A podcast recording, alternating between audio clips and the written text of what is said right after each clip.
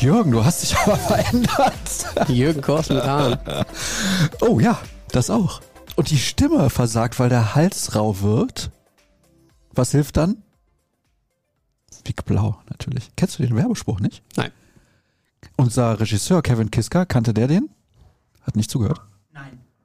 Sagt auch nein, eiskalt. Ich weiß nicht, ob man das über die Mikros von uns jetzt hören konnte. Wir haben es gehört. Er sagt nein. Aber, liebe Freunde, ich denke, ihr kennt diesen Spruch noch und ihr kennt natürlich Kevin Pinnow, der nicht Jürgen Kors ist und darüber, glaube ich, sehr dankbar. Das stimmt. Dann wäre ich nämlich schon um einige Jahre älter. Ja, ja, genau. Ich freue mich auf das, was noch kommt. Ja, der Jürgen ist leider erkrankt, deswegen ähm, müssen die Leute mich jetzt die zweite Folge in Woche ertragen. Die zweite. ja, genau, das auch. Zweite Ja, Woche genau. Folge. Einen Kaffee trinke ich Ja. jetzt. Ach nee, Moment, das war ja gerade grammatikalisch sogar teilweise korrekt im Gegensatz zu dem, was du gerade. Was war denn los? Ja, ich bin noch nicht vorbereitet. Oh, oh, du bist noch nicht vorbereitet. Das ist übrigens die Folge vor dem Bayern-Spiel, liebe Leute. Da geht's richtig rund. Und eigentlich ist Kevin Pinnow ja jetzt in Elternzeit. Ab wann? Ähm, ab kommendem Montag. Hm. Also ich bin offiziell noch da. Ja, das merke Falls ich. jetzt äh, die entsprechende Stelle der Stadt Dortmund zusieht, ich äh, darf noch arbeiten. Ist noch alles in Ordnung. Ja, okay, das wäre sonst ein Problem gewesen. Genau. Ja, wo fangen wir an? Erstmal, wie gesagt, es ist die Folge vor dem Bayern-Spiel. Ich habe zu Hörerfragen aufgerufen. Da stand zum Beispiel, morgen fokussieren Jürgen Kors, nicht ganz, und ich uns im RNBVB-Podcast komplett auf alles rund um FCB, BVB. Und dann fragen die Leute, wer kommt in der neuen Saison, wer geht, wer bleibt. Nee, so schlimm ist es nicht. Aber Leute, was ist denn da los mit euch? Wir machen jetzt hier im Prinzip Gipfelstürmer Spezial-Podcast. Da müssen wir ein bisschen mehr quatschen. Achso, der BVB ist ja auch schon Erster. Das ist richtig. Reicht ein Unentschieden, um Erster zu bleiben. Genau, müssen wir ein bisschen mehr quatschen. Und ich muss mal wieder einen Hörer grüßen. Erstmal hat mir Malik geschrieben. Malik kennst du ja auch, ne? Ja, selbstverständlich. Ja, Malik, erstmal schöne Grüße an dich und einen Auch anderen. Hörer. Und bei dem weiß ich nicht, wie er heißt. Ich war nämlich am Samstag mit meinen Eltern essen in Solingen und hab so gesehen, neben uns ein Pärchen am Tisch. Da war auch jetzt nicht viel Platz zwischen den beiden Tischen. Ich würde schätzen, vielleicht, also weniger als einen Meter. Das heißt, man hat ein bisschen was mitbekommen, jetzt nicht unbedingt von der Unterhaltung, aber was die sich zu essen bestellt hatten. Die hatten beide Currywurst Pommes bestellt. Er mit doppelt Mayo, wenn ich das richtig mitbekommen habe, und sie ohne. Aber warum auch nicht? Jedenfalls, jedenfalls kam das nur einmal. Und die dachten, ja, die Kellnerin bringt jetzt die zweite Portion. Aber sie hatte das wohl bestellt. Küche hat das irgendwie falsch verstanden. Oder sie und wollte es nicht zugeben.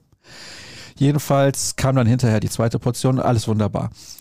Dann bezahlen die irgendwann und stehen auf. Und ich sitz so zum Gang quasi. Und dann reicht er mir die Hand und sagt so, ah Sascha, Vorgeplänkel, super Sache, weiter so. Das musste ich natürlich an der Stelle erzählen. Auch du bist ja großer Liebhaber des Vorgeplänkels, Mhm. nicht wahr? Fast so wie Jürgen Mhm. und Dirk und alle, die hier zu Gast sind. Aber ich grüße unbekannterweise zurück, denn er war so schnell verschwunden, da konnte ich ihn gar nicht fragen, wie er heißt. Also, ich nenne dich einfach mal Christian. Schöne Grüße in meiner Heimatstadt Solingen. Wenn der Christian nicht mal fiktiv ist, Das weiß ich nicht. um das Vorgeplänkel zu promoten.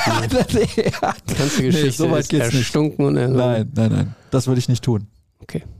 Also ich weiß nicht, ob er Christian heißt, er könnte auch anders heißen, aber ich nenne ihn jetzt mal so. Vielleicht heißt er auch Thomas oder weiß der Geier wie. Aber er sagte einfach kurz Hallo und hört anscheinend jede Woche diesen Podcast, sonst würde er nicht wissen, dass das Vorgeplänkel immer so überragend ist. Was hast du am Sonntagnachmittag gemacht? Fußball gespielt. Fußball gespielt. Ach ja, du bist jetzt wieder aktiv. Oder warte mal, vergangenen Sonntag? Nee, gar nicht.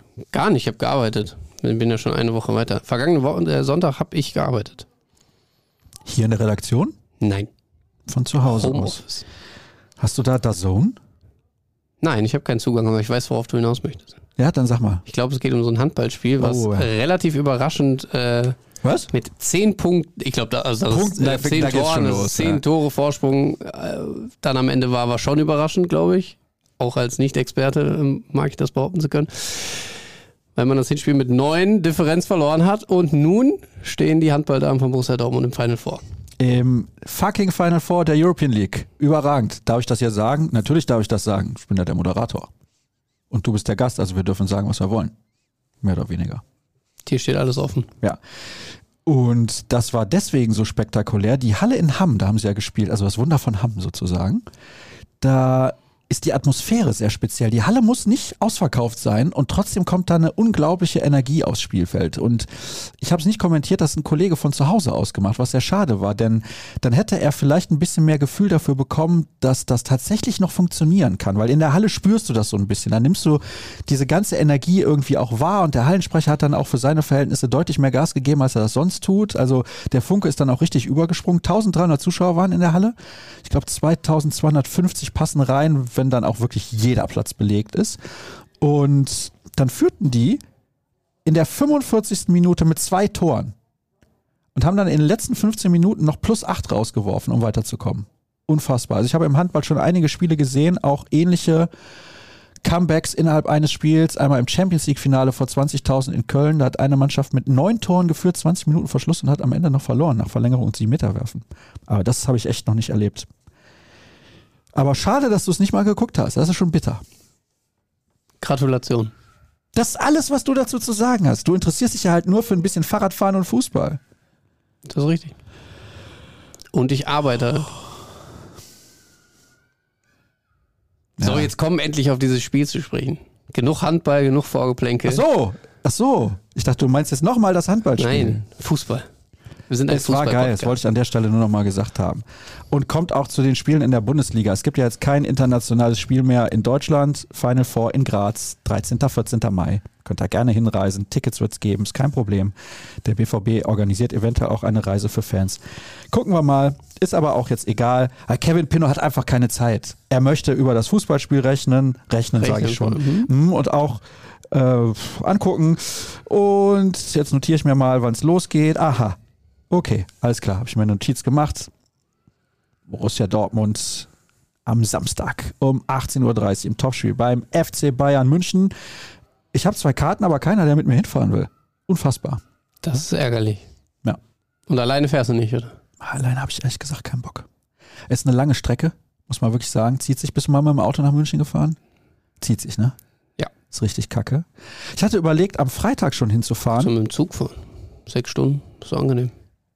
Ja, weiß ich nicht, ist kurzfristig auch schweineteuer, glaube ich. Also dieser Mann neben mir lässt zwei Karten für das Top-Duell in der Bundesliga offensichtlich verfallen. Nein, verfallen nicht. Das würde ich dann gucken, dass ich das überteuert verkaufe. Ist das jetzt besser macht, weiß ich Nein, nicht. das würde ich natürlich nicht tun. Ich würde es preisgerecht teuer verkaufen. Nein, auch das nicht. Aber, ja, mit der Bahn, nee. Und dann kommt die Bahn, die Bahn nicht und dann, pff, ah, nee, das, nee. also hätte ich frei, würde ich fahren.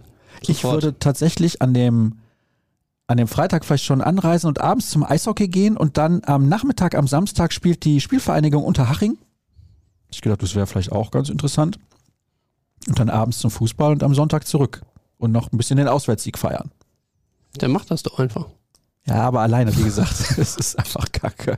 Macht das keinen Spaß. Falls es einen Hörer gibt, der gerne mal mit Sascha Staat ein Wochenende verbringen möchte, das ist eure Chance.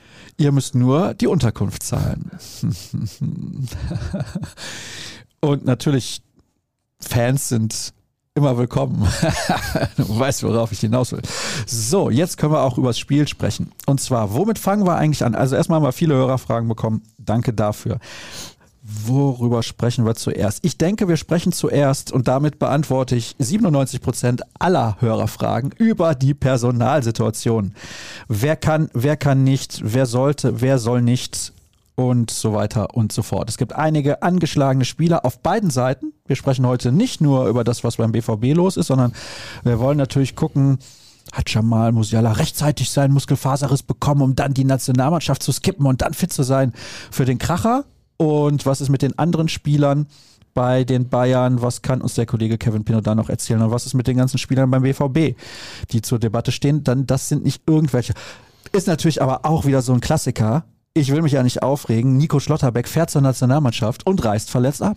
Ja, er reist aber ja nicht verletzt ab mit irgendeiner großen Verletzung, sondern er reist Ich glaube aus reiner Vorsicht, als reine Vorsichtsmaßnahme ab. Ähm, man hat den Austausch gesucht mit Hansi Flick, mit den Ärzten und auch mit den Verantwortlichen von Borussia Dortmund und ist, glaube ich, zusammen zu dem Entschluss gekommen, dass es Sinn macht, ihn jetzt nicht noch bei der Nationalmannschaft zu behalten, ihn wieder nach Dortmund reisen zu lassen, damit er dort behandelt werden kann, untersucht werden kann. Was ist es überhaupt? In welcher Stufe der Verletzung befinden wir uns überhaupt?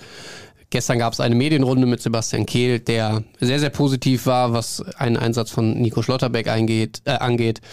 Da mache ich persönlich mir auch keine Sorgen. Ich glaube, dass das reichen wird bei ihm. Generell war Sebastian Kehl aber sehr positiv unterwegs. Ja, warte mal, lass uns doch erstmal bei Nico bleiben. Alle Namen äh, genannt. Ja, nach der Reihe. Alle spielen. So übermütig okay, heute. Der ganze, der ganze, der ganze Elan schon fürs Wochenende, den lässt er heute raus. Ich hoffe, er kann am Wochenende noch einigermaßen arbeiten. Selbstverständlich. Sehr gut. Was hat Ihr denn Schlotterbeck übrigens in der? Live-Show. Ja, genau. Live-Show ab wie viel Uhr dann? 18 Uhr. Gut. Halbe Stunde vorher, alle Infos zum Spiel. Und morgen, kann ich auch schon mal sagen, äh, wird es noch einen äh, sehr interessanten Gast hier in unserem Studio geben. Patrick Ovomoyela ist zu Gast. Oh, stark. Äh, mit dem quatschen wir auch ein bisschen über das Topspiel. Er hat ja selbst gute Erfahrungen sammeln können, glaube ich, in seiner Zeit gegen die Bayern. Da reden wir mal ein bisschen drüber. Und was natürlich auch braucht jetzt am Samstag in der Allianz Arena. Er hat den BVB halt rechtzeitig verlassen. ah, Du wolltest über Nico traurig Schlotter wegsprechen. Was hat er denn? Muskuläre Probleme. Klassiker. Muskuläre Probleme. Ne? Klassiker. Äh, musste ja vorzeitig dann auch ausgewechselt werden. Ich glaube 85. Minute.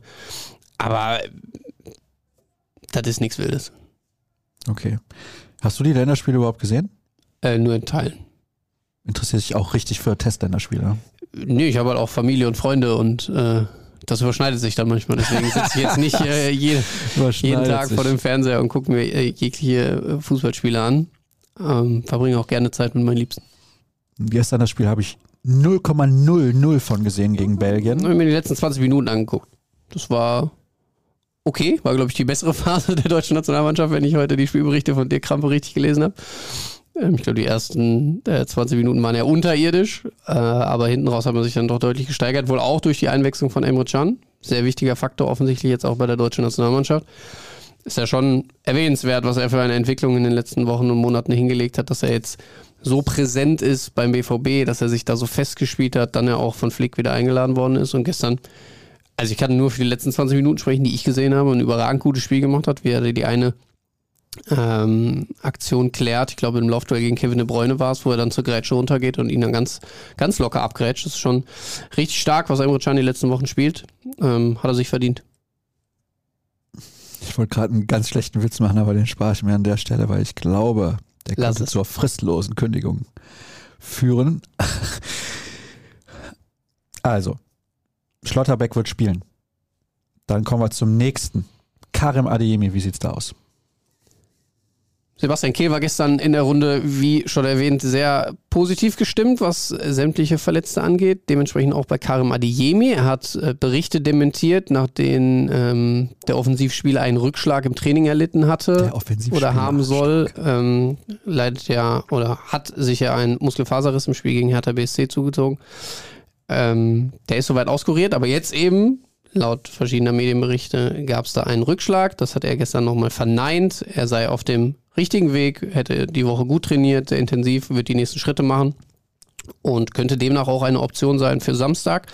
Ich würde die Euphorie in dem Punkt ein bisschen bremsen. Ich verstehe Sebastian Kehl. Er hat am Ende die Frage auch richtig beantwortet.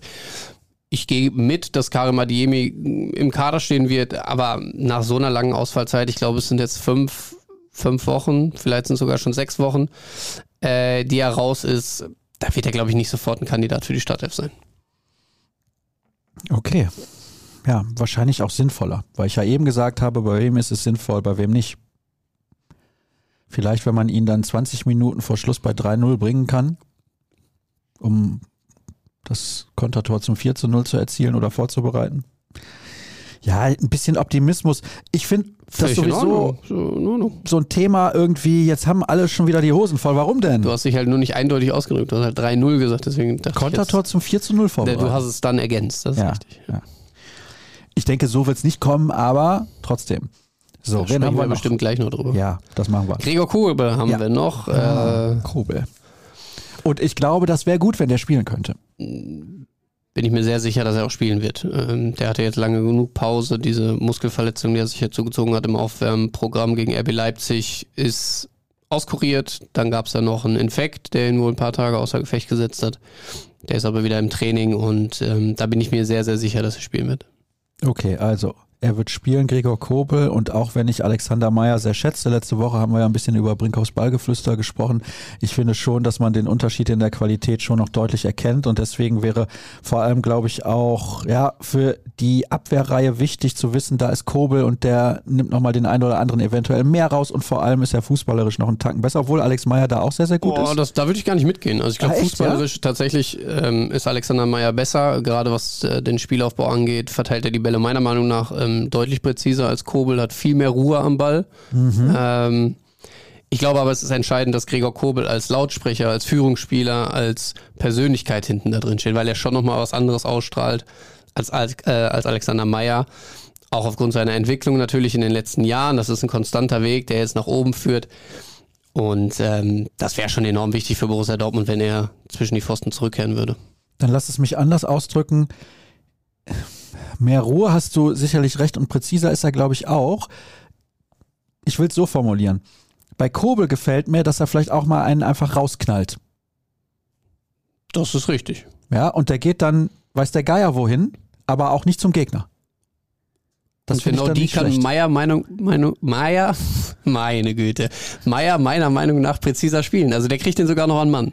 Ja, ähm, ich, ich glaube aber, es gibt Situationen, das mag jetzt ein bisschen kurios klingen. Ja, wo du es nicht brauchst, wo du Zeit brauchst, Ja, wo, du, genau. wo du Tempo aus dem ganzen Spiel rausnehmen musst, Ja, wo- auf der Tribüne. ja, wo der Ball einfach mal raus muss. Ja, absolut. So. Aber Kobel wird spielen. Also, ich notiere. Schlotti, Haken. Karim, Fragezeichen. Fragezeichen, Ausrufezeichen, weil er könnte spielen, aber wahrscheinlich eher nicht. Greg, Ein paar Minuten vielleicht. Haken. So. Dann haben wir natürlich noch Jule. Was ist mit Herrn Brandt?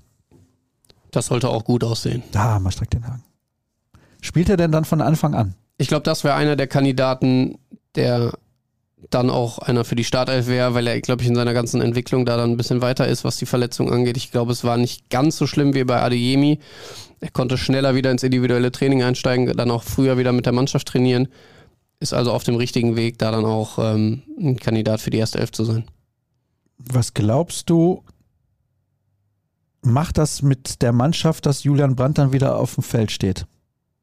Viel, weil er natürlich der Leistungsträger der letzten Wochen war. Er hat Borussia Dortmund übertrieben gesehen von Sieg zu Sieg geführt, weil er die entscheidende Personalie auf dem Platz war, hat das Spiel an sich gezogen, war der neue Spielmacher, hat äh, Marco Reus ein wenig ersetzt in dieser Rolle, weil er enorm zugelegt hat in verschiedensten Teilbereichen. Er arbeitet defensiv mittlerweile sehr gut mit, hat aber auch offensiv eine ganz andere Ausstrahlung, traut sich viel mehr zu äh, und hat einen, einen guten Abschluss. Er trifft ja äh, enorm häufig im Vergleich zu anderen Mittelfeldspielern, ist Borussia Dortmunds äh, Top-Torjäger und auch Top-Scorer.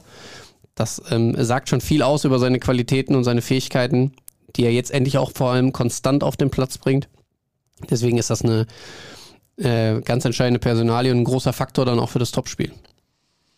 Ich habe hier gerade noch mal einen kurzen Blick in die Hörerfragen geworfen. Da sind einige gekommen. Soll ich einfach den letzten dann noch in der Reihe erzählen? Ja, sehr gerne. Es gibt ähm, auch Neuigkeiten zu Yusufa Mokoko. Er hat sich ja ähm, die Syndesmose angerissen gegen Werder Bremen bei diesem Foulspiel von Leonardo Bittencourt. Das war, glaube ich, Anfang, Anfang Februar. Ich meine Anfang Februar. Und ist jetzt vor zwei Wochen auf den Platz zurückgekehrt, hat da dann seine ersten Runden gedreht und mit dem Athletiktrainer auch schon ein bisschen mit dem Ball gemacht. Und äh, Sebastian Kehl hat gestern nochmal bestätigt, dass er seit der vergangenen Woche auch wieder im Teamtraining ist. Er brennt, er ist heiß drauf. Aber auch da würde ich nochmal so ein bisschen bremsen wollen, weil er war sehr lange raus. Ähm, ich glaube, es ist jetzt nicht unbedingt jemand, den du sofort dann auch bringen kannst. Wenn man mit Yusufa Mokoko sprechen würde, äh, würde der, glaube ich, sofort sagen, ich habe Bock, ich will äh, und ich muss auch. Da würde ich aber etwas Vorsicht walten lassen und ähm, ihm vielleicht noch ein bisschen Zeit geben, schauen, wie sich auch dieses Spiel entwickelt. Weil man darf nicht vergessen, und das hat Sebastian Kehl gestern auch nochmal betont, wir reden jetzt komplett über dieses Bayern-Spiel, aber das, was dann eigentlich in den Tagen darauf folgt, ist für Borussia Dortmund mindestens genauso entscheidend, weil du spielst drei Tage später in Leipzig im Pokal, wo du eine Runde weiterkommen möchtest, wo du den vielleicht einfachsten Titel vor Augen hast mit ähm, noch drei Siegen Und dann ist äh, auch Union Berlin hier zu Gast, was äh, man auch nicht unterschätzen darf. Die Berliner spielen eine herausragende Saison. Duseln sich manchmal auch von Sieg zu Sieg, aber sind immer noch oben dran. Der ärgste Verfolger dieses äh, Top-Duos Bayern und Borussia Dortmund. Und deswegen sind das drei richtig knackige Spiele, wo du natürlich auch dann Personalien wie Yusufa Mokoko brauchst, vielleicht auch einen Jamie Bino Gittens, wo man ja immer noch nicht weiß, hm, wie kriegen wir das jetzt hin mit der Schulter? Er hat ja äh, im vergangenen Jahr die Probleme mit der rechten gehabt, die war ja rausgerutscht. Es wurde dann operativ in Angriff genommen. Jetzt äh, im Trainingslager im Mabea ist dann die linke Schulter rausgesprungen. Hat ähm, nach wie vor mit den Spätfolgen zu kämpfen, stand deswegen äh, zuletzt dann gegen Köln auch nicht im Kader. Da sei man aktuell immer noch in Erklärung, wie man da jetzt weiter vorgeht. Eine OP ist offenbar nicht ausgeschlossen. Das würde natürlich nochmal eine ganz lange Pause bedeuten. Vielleicht kriegt man, Entschuldigung, kriegt man es aber auch äh, mit einer manuellen Therapie dann hin, ihn so zu stabilisieren, dass er zumindest äh, für den Saisonendspurt dann noch einsatzfähig ist und vielleicht danach diese OP dann in Angriff nehmen kann. Warum hast du dich gerade so leicht weggedreht beim Husten?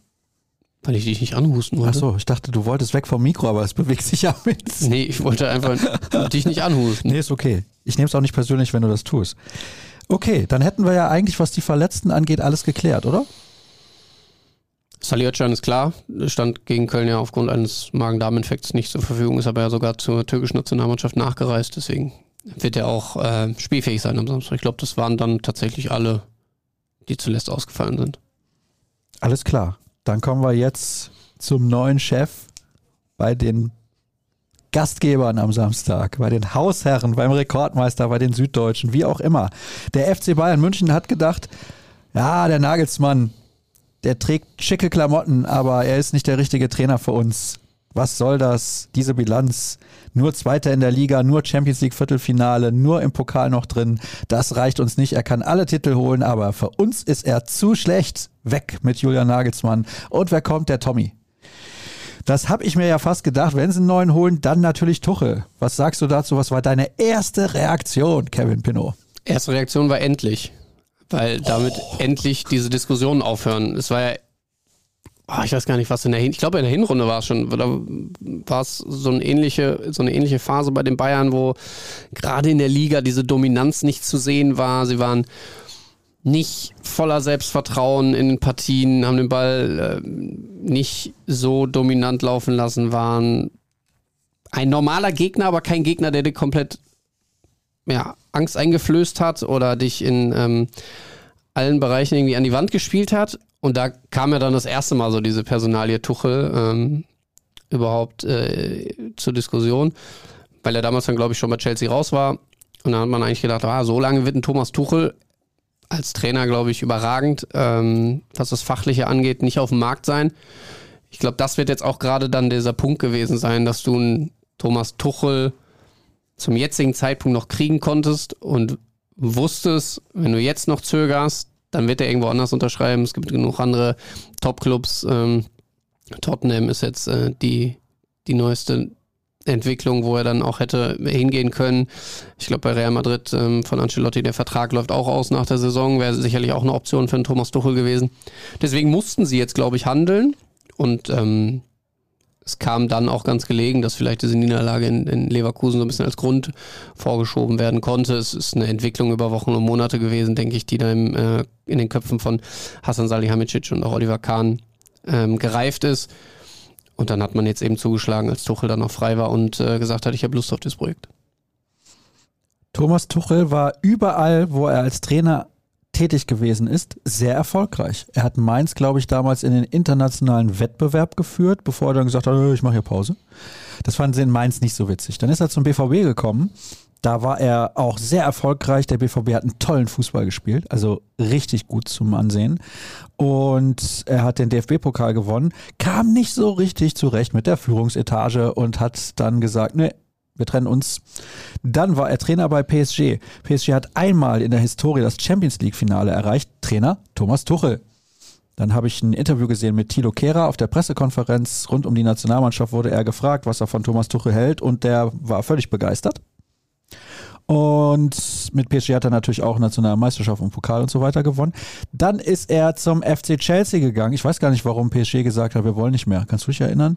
Gab es auch Dissonanzen? Ich glaube, ja, ja. Ja, gab Dissonanzen. Ist auch nicht ganz reibungslos zu Ende gegangen. Dann ist er zum FC Chelsea, hat sofort die Champions League gewonnen und dann gab es wieder Dissonanzen. Sagen wir mal so, der einfachste ist er nicht.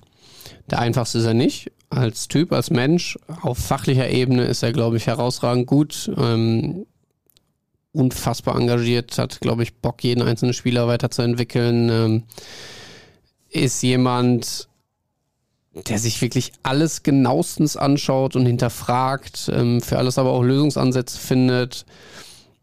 Ich glaube auch die Spieler nicht schont und da äh, eher vielleicht noch die eine oder andere Trainingseinheit mehr ansetzt als andere vielleicht. Und ich glaube schon, dass er auch mit diesem Gen, was er in sich trägt, sehr gut äh, zum FC Bayern passt.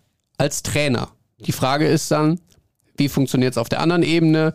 Wie sehr lässt sich ein Thomas Tuchel von Hassan Salihamidzic, von Oliver Kahn auch aufzeigen, wie es beim FC Bayern zu laufen hat? Ähm, ob er da so die große Stimme dann auch äh, ist, die auch gehört wird, oder ob es dann doch die Bosse sind, die entscheiden, gerade wenn es dann auch Richtung Transferaktivitäten geht das wird spannend äh, sein und äh, bin mal auch, äh, ja, schaue ich gerne drauf äh, vor, wie, wie das dann auch so wird. Ob er sich da zurechtfindet, aber ähm, ich glaube, erstmal ist das ein äh, logischer Schritt von beiden Seiten. Ich gucke den Dopa ja nicht, hm. aber also früher habe ich den immer geguckt, aber da wird ja gefühlt nur über den FC Bayern gesprochen. Deswegen haben sie jetzt mal einen vom FC Bayern eingeladen, nämlich Hassan Salihamidzic, damit sie das auch rechtfertigen können, um zwei Stunden über die Bayern zu sprechen. Aber das fand ich erstmal sehr interessant, dass er da sofort hingegangen ist und hatte auch ein bisschen was zu erzählen. Habe ich gelesen. Ich habe nur die Zitate gelesen, also ich weiß jetzt nicht, die sind dann teilweise natürlich aus dem Zusammenhang gerissen, aber ist ja auch egal. Glaubst du tatsächlich, er hat die Entscheidung getroffen? Ich glaube das nicht. Ich glaube, der Uli da, der redet da immer noch sehr viel. Der mit. Uli? Mhm. Oder der Olli? Uli, Hönes. Uh. Nee, also natürlich wird er wird er seinen Senf schon dazugegeben haben, aber die, die endgültige Entscheidung wird bei Hassan Salihamidzic und Oliver Kahn gelegen haben und ähm, die beiden werden auch den Kontakt zu Tuchel gesucht haben. Und die beiden haben für 20, 25 Millionen den Nagelsmann aus seinem Vertrag in Leipzig rausgekauft. Der hat noch eine gewisse Laufzeit. Fünf Jahre hat er unterschrieben damals. Das wird sie noch ein paar Euro kosten, klar, keine Frage. Ich habe das mal hochgerechnet, ungefähr 70 Millionen Euro. Insgesamt. Ja, stolze Summe. Stolze Summe. Trainer, den du nach ein Dreivierteljahr. Ja, war ja ein Dreiviertel, genau, ja. ja. Keine Frage, dass sie sich da offensichtlich dann keinen Gefallen mitgetan haben. Ähm, aber es muss ja auch noch andere Gründe gegeben haben, warum man sich jetzt ähm, dazu durchgerungen hat, zu sagen, ja, Julian Nagelsmann und der FC Bayern, das passt nicht. Ich glaube, dass da ähnliche Dissonanzen, wenn wir bei diesem Wort bleiben wollen, ähm, geherrscht haben, dass es äh, vielleicht auch da Probleme gab in der Absprache, wer ist für welche Teilbereiche verantwortlich, wer redet wo, wie viel rein. Ich glaube auch, dass Julia Nagelsmann da jemand ist, der dann auch auf sein Recht pocht und sagt, ich, ich bin schon Trainer hier und ich entscheide auch, wer am Ende auf dem Platz steht und kann mir genauso gut vorstellen, dass ein Hasan Salihamidzic da auch gerne mal vielleicht zumindest mal ein Wörtchen mitreden möchte. Ähm, das sind aber alle Spekulationen. So nah bin ich beim FC Bayern nicht dran, um das beurteilen zu können wo sie natürlich unfassbar schlecht mit aussehen, ist mit diesem ganzen Ablauf. Also, dass du dann am Donnerstagabend überall lesen kannst, ähm, die Bayern trennen sich von Julian Nagelsmann und der weiß davon auch gar nichts. Äh, der wird erst zwei Stunden später angerufen, nachdem dann angeblich Thomas Tuchel äh, zugesagt hat. Das äh, sieht bescheiden bis richtig beschissen aus. Und ähm, vielleicht war besetzt, kein Netz, man weiß es nicht. Ich glaube nicht, aber ähm, für Julian Nagelsmann als Menschen tut mir das auch leid. Es würde mir für jeden anderen auch leid tun, wenn du es auf diese Art und Weise erfährst. Äh, das ist, glaube ich, echt nicht äh, gerade schön. Ja, über Umwege ist immer scheiße. Äh, das ist äh, in der Tat so. Und äh, dass die Bayern es versucht haben, da noch so ein bisschen einzufangen, kann ich natürlich verstehen, dass sie jetzt da auch irgendwie verschiedensten Leuten die Schuld zuschieben ähm, und das von sich dann vor allem abweisen wollen, kann ich auch nachvollziehen. So richtig glaubwürdig klingt das am Ende dann aber doch nicht. Es ist komplett unglaubwürdig, oder? Danke, das wollte ich doch hören. Sehr gut. Ja, also Tuchel ist ein Trainer, der die Spieler besser macht. Die Frage ist, wie kurzfristig kann er das tun? Und wie viel verändert das für das Spiel gegen den BVB? Edin Terzic hat bei Brinkhoffs Ballgeflüster ja auch erzählt, dass, oder wie besser gesagt, sie sich vorbereiten auf die Spiele, die anstehen. Das war sehr interessant. Also er fängt mit dem drittnächsten an und arbeitet sich dann rückwärts zum nächsten Spiel und sein Trainerstab macht das quasi genau andersrum. Und ja, jetzt müssen sie sich vielleicht noch mal ein paar Spiele von Chelsea und PSG angucken ich glaube, das hat enorme Auswirkungen auf die Arbeit des Trainerteams. Ich glaube nicht, dass Thomas Tuchel es schafft, eine komplette Handschrift in einer Trainingseinheit komplett am Freitag äh, in diese Mannschaft zu kriegen. Trotzdem ist jetzt dieser Faktor Unberechenbarkeit auf einmal da, weil das Trainerteam von Borussia Dortmund, du hast es gerade gesagt, wird sich intensiv mit dem FC Bayern unter Julia Nagelsmann vorbereitet haben, wird sämtliche Videosequenzen seziert haben, wird geschaut haben, wie verhalten sie sich bei Standardsituationen, wie verschieben sie? Wie ähm, über welchen Flügel greifen sie vielleicht bevorzugt an? Wo bieten sich Räume für Borussia Dortmund? Und es fängt ja schon bei der Systemfrage an. Bleibt Tuchel bei einer Dreierkette, stellt auf eine Viererkette um. Was du aber, glaube ich, nicht machen kannst, ist jetzt einfach daherzugehen und zu sagen, ja, ich gucke mir jetzt das an, was Tuchel bei Chelsea und bei Paris gemacht hat, weil er ein ganz anderes Spielerpotenzial jetzt beim FC Bayern hat. Ganz andere Typen, vielleicht aber auch für sich selbst beschlossen hat, ich möchte ganz anderen Fußball spielen lassen hier, weil du natürlich in Frankreich auch ganz anders auftreten musst als in England oder dann auch in der deutschen äh, Bundesliga. Deswegen ist dieser Faktor Unberechenbarkeit, glaube ich, enorm groß und macht es so schwierig. Ich gebe aber Sebastian Kehl in dem Punkt recht, dass Thomas Tuchel und dieser Trainerwechsel keinen großen Effekt auf das Spiel an sich haben wird. Weil die Bayern jetzt nicht auf einmal taktisch den Riesenkniff verinnerlicht haben werden in den nächsten zwei Tagen aber man weiß ja nicht so richtig, was kommt auf einen zu. Und das macht es, glaube ich, schwierig für den BVB. Das glaube ich auch. Und natürlich verändert das nochmal was im Kopf einzelner Spieler bei den Bayern. Natürlich, die wollen jetzt alle zeigen, hallo Trainer, hier bin ich. Sie müssen sich zeigen, sie wollen sich in den Vordergrund spielen. Jetzt gibt es ja auch so Leute wie ähm, Erik Maxim Choupo-Moting, der, glaube ich, das dritte Mal unter ihm spielt. Er hat damals in Mainz unter Tuchel gespielt. Tuchel hat ihn dann völlig überraschend zu Paris damals geholt. Da haben sich alle gefragt, was zur Hölle? Der auf der großen internationalen Bühne, er hat bewiesen, dass er es kann. Das ist jetzt so ein Spieler, der kann unter ihm nochmal komplett aufblühen, weil es gibt ja immer diese besonderen Spieler-Trainer-Beziehungen. Und das wäre dann so ein Kandidat. Dann hast du aber vielleicht auch einen Sané, den er jetzt auf einmal in den Griff kriegt und ähm, den Schalter bei ihm umlegt. Oder auch einen Sadio Mané, der ja mehr ja, Fehleinkauf als, als Superstar dann am Ende auch wirklich ist für 35 Millionen und überhaupt nicht an das anknüpfen kann, was er bei Liverpool gezeigt hat. Vielleicht kriegt er die schon mit ein, zwei Gesprächen so weit, dass sie dann am, am Samstag anders performen. Aber abschließend bleibe ich dabei. Dieser große Tuchel-Effekt, ich glaube, der bleibt aus am Samstag. Okay, das ist ja schon mal eine Aussage. Jetzt habe ich aber eben gesagt, wir sprechen auch über die Personalien bei den Bayern und da gibt es eigentlich nur eine Kernpersonalie, das ist Jamal Musiala oder gibt es noch einen anderen? Zwei. Ja, dann weil, raus. Weil, weil Choupo-Moting jetzt auch mit äh, Rückenschmerzen zwei, drei Wochen raus war. Ähm, ich glaube, er hat jetzt am Montag das erste Mal individuell wieder trainiert und jetzt auch mit der Mannschaft. Ähm, ich habe heute eine Stürmergeschichte geschrieben. Also wir machen ja gerade so einen Teamvergleich ähm, auf rn.de äh, slash BVB und gucken uns dann die einzelnen Positionen mal so ein bisschen an. Ich habe einen Stürmervergleich geschrieben und da wird relativ auffällig, wie enorm wichtig äh, Choupo-Moting für die Bayern geworden ist. Ähm, es ist Top-Torjäger mit, mit zehn Treffern. Da kommt kein Müller dran, kein Manet, kein Sané, kein Coman, wer auch immer. Ähm, und er macht natürlich als Stürmertyp was auf da vorne. Er hat eine andere Präsenz als natürlich eher ein kleiner, wendiger Stürmer und gibt dann dem Trainer auch entsprechend mehr Möglichkeiten.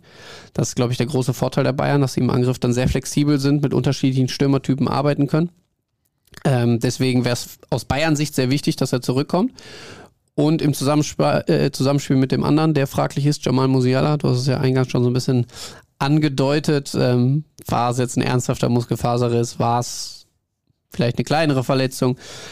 Ich kann mir jetzt nicht vorstellen, dass man da so ein richtiges Spielchen draus gemacht hat und gesagt hat, täusch mal was vor, sondern irgendwas wird er schon gehabt haben. Ich glaube nicht, dass es so gravierend ist, dass er ähm, auf jeden Fall dann mit einer Voraussicht von zwei Wochen dann auch ausfällt, weil es war ja sofort zu Beginn der Länderspielpause, dass er sich dann so schnell wieder erholt, in Anführungsstrichen erholt, ist auch okay und ich kann auch vollkommen nachvollziehen, ziehen, dass Borussia Dortmund erstmal sagt, ist ja schon irgendwie eine komische Nummer.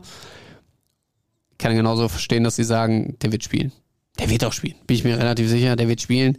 Da werden die Bayern schon für sorgen. Ist ähm, enorm wichtiger Faktor für sie im offensiven Mittelfeld. Ähm, und gerade im Zusammenspiel mit Choupo-Moting. Hat, Also, hat einen Beigeschmack. Darf man, muss man sagen, hat einen Ja. Beigeschmack. Genauso können die Bayern aber jetzt argumentieren, ja, was ist denn mit dem Schlotterbeck? Ja gut, da hat er jetzt einmal so ein Tape um, ums Bein gewickelt gekriegt und dann macht er das Spiel gegen Belgien auch nicht mehr. Kimmich, Goretzka müssen nochmal rein.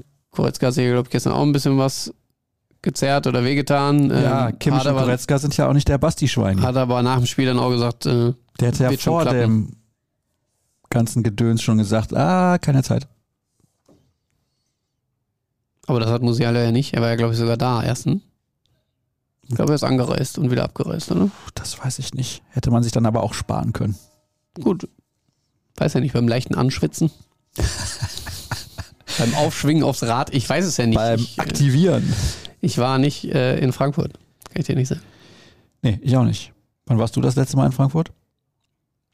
Beim Dortmunder Auswärtssieg. Äh, kurz vor November. Ende Oktober war das, glaube ich. Ne? Hm, Ich auch, aber ich war bei dem im Januar letzten Jahres. Ja, da war es echt kalt. Ja, okay, gut, dann sind wir eigentlich durch, was diese Themen angeht, Personalien und Kollege Tuchel. Wobei zu Tuchel habe ich noch eine Sache, dass er natürlich da noch ehemaliger BVB-Trainer ist. Spielt das eine Rolle? Ich finde ja nicht. Geh doch mal die Namen durch, die unter ihm gespielt haben. Da hast du wie viel noch? Zwei? Reus? Hummels? Hat Hummels überhaupt unter ihm gespielt? Oder war das die Zeit, wo er bei Bayern war? Er hat unter ihm gespielt. Ne? Eine Saison hat er unter ihm gespielt, oder? Ich meine ja. Ich meine ja. Sie sind mit Tuchel in Liverpool ausgeschieden bei diesem legendären Spiel. Müssen sie ja. War ja gegen Klopp. Ja. Ja, Und ich glaube im Jahr danach sogar, ne? genau, Ja. so war das. Dann war er dann noch dabei, ne? Hat unter ihm gespielt. Ja, also das macht, glaube ich, mit Spielern nichts mehr. Das kommt häufig vor. Ich meine, es ist schon interessant, dass es, äh, glaube ich, bei Hansi Flick schon so war, dass er intronisiert wurde und sofort im ersten Duell dann auf die äh, Dortmunder getroffen ist, äh, dass jetzt in dieser Saison Marco Rose bei Leipzig anfängt und im ersten Spiel auf den BVB trifft. Das ist, glaube ich, für Medien interessant, das ist für Fans interessant, spielt bei den Spielern, glaube ich, aber überhaupt keine Rolle mehr. Glaube ich wirklich nicht.